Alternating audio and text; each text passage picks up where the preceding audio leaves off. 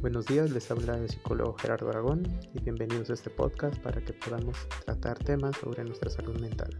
Bienvenidos.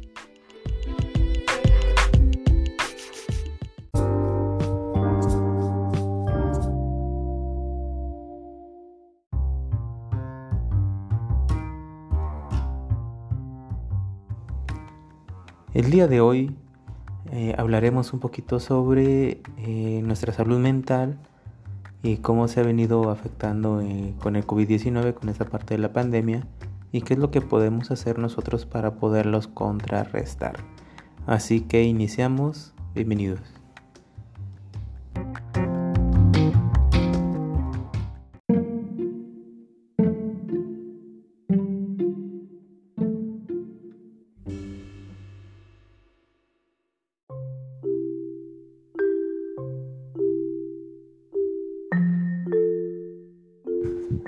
La pandemia de la COVID-19 probablemente ha cambiado mucho la manera en que vives tu vida.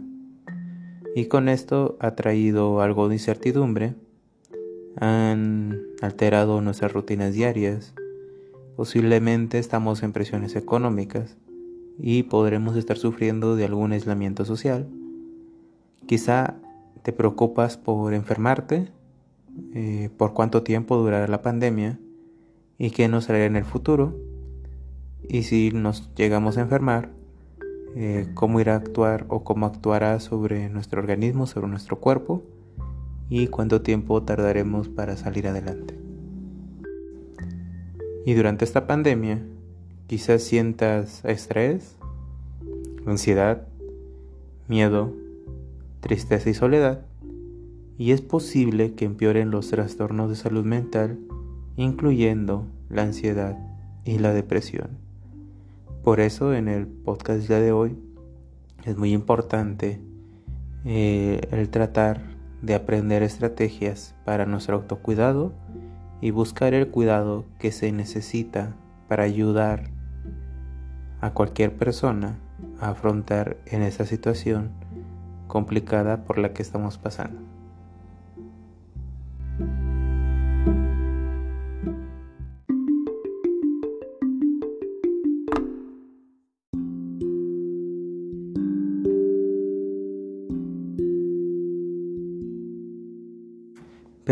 Dentro de esta pandemia, ¿cómo podemos reconocer qué es típico y qué no lo es?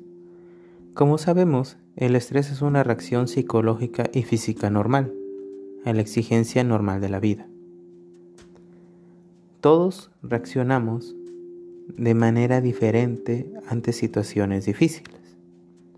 Y es normal sentirse estresado y preocupado durante una crisis que estemos presentando en ese momento. Ahora, los desafíos diarios múltiples, como los efectos de la pandemia del COVID-19, puede afectarte más allá de tu capacidad de afrontamiento que ya no se consideraría normal, donde a pesar de tus esfuerzos, quizás te encuentres sintiéndote desamparado, triste, enojado, irritable, desesperado, ansioso o atemorizado. Tal vez tengas problemas para concentrarte en tareas rutinarias, cambios en el apetito, dolores en el cuerpo o dificultades para dormir. O te sea difícil enfrentar tareas de todos los días.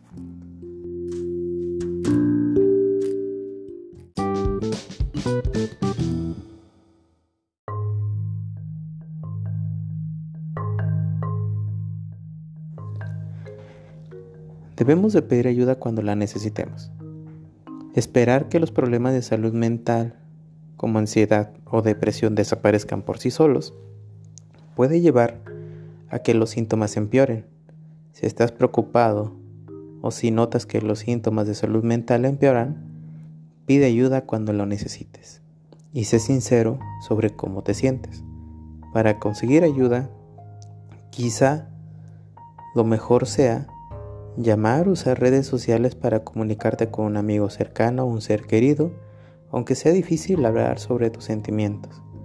Ponerte en contacto con algún líder espiritual o una persona que te provoque confianza, comunicarte con el psicólogo, el psicoterapeuta, el analista y sobre todo llamar o ir a tu proveedor de atención médica primaria o profesional de la salud para preguntar sobre opiniones para citas, para hablar sobre tu ansiedad o depresión y recibir la guía o el apoyo que se te puede ofrecer en ese momento.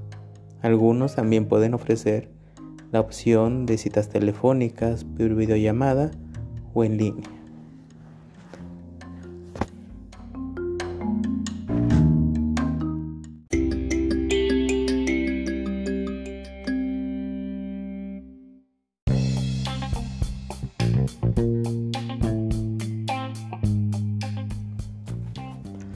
Entonces, ¿cuáles son las medidas de autocuidado que debemos de tomar en cuenta? Primero, cuida tu cuerpo.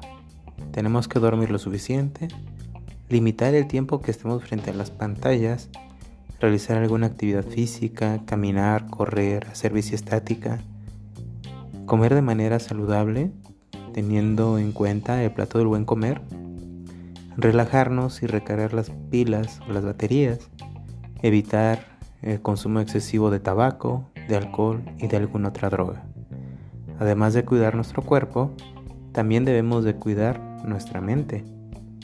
Debemos de mantener lo más normal nuestra rutina diaria, limitar la exposición a los medios de comunicación, mantenernos ocupados, además de concentrarnos en los pensamientos positivos y tomar en cuenta nuestros valores y vía espiritual como apoyo.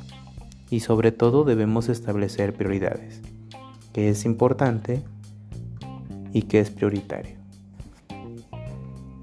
Y debemos de conectarnos con otras personas, debemos de buscar nuevas formas de conexión. Haz algo por los demás y sobre todo prestar apoyo a un familiar o amigo si está pasando alguna situación difícil o complicada.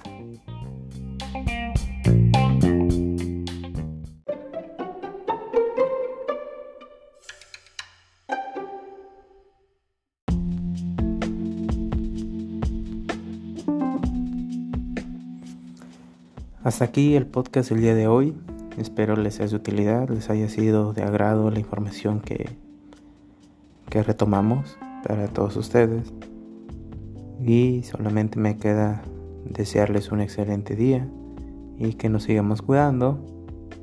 Nos escuchamos en el próximo podcast. Hasta luego.